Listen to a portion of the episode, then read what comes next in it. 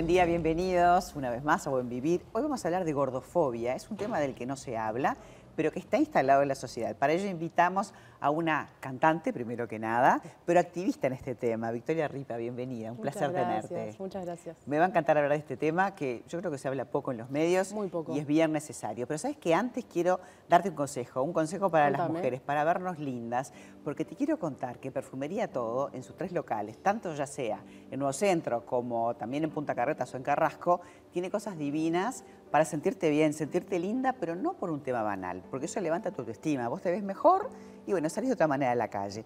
Y es un mimo que te haces, un tiempo para vos. Las chicas te pueden eh, decir qué tipo de piel tenés y comprando algún producto tenés acceso a las cabinas.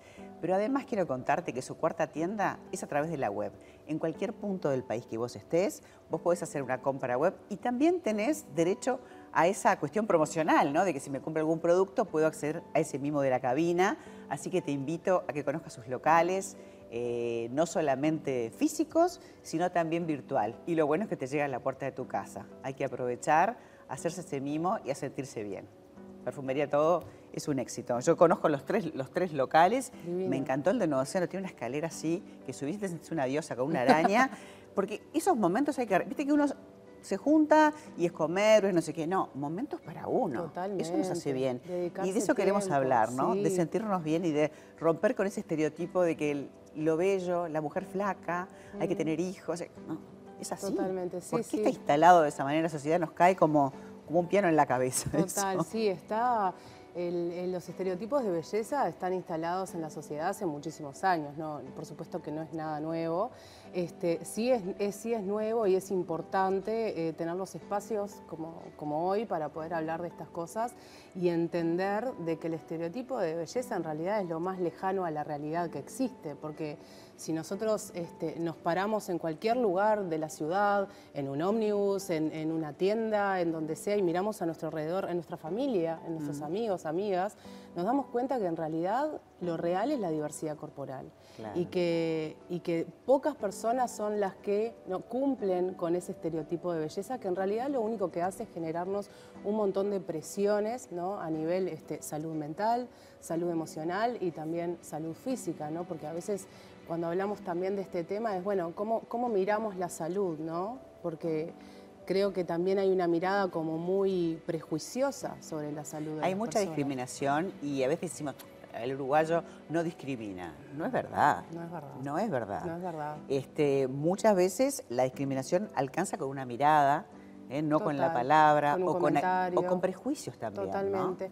Lo que pasa que eh, cuando a veces este, creemos que no discriminamos es porque tal vez no lo identificamos, porque realmente, por ejemplo, la gordofobia, que es una discriminación hacia las personas gordas por el simple hecho de ser gordas, pasa todo el tiempo. Pasa desde que yo me subo a un ómnibus y tal vez no entre en el asiento, pasa desde que yo voy a una consulta médica y la única solución para cualquier mal físico que pueda llegar a tener es bajar de peso. O sea que antes de hacer un tratamiento primero tenés que adelgazar, Siempre. como premisa. Siempre, siempre.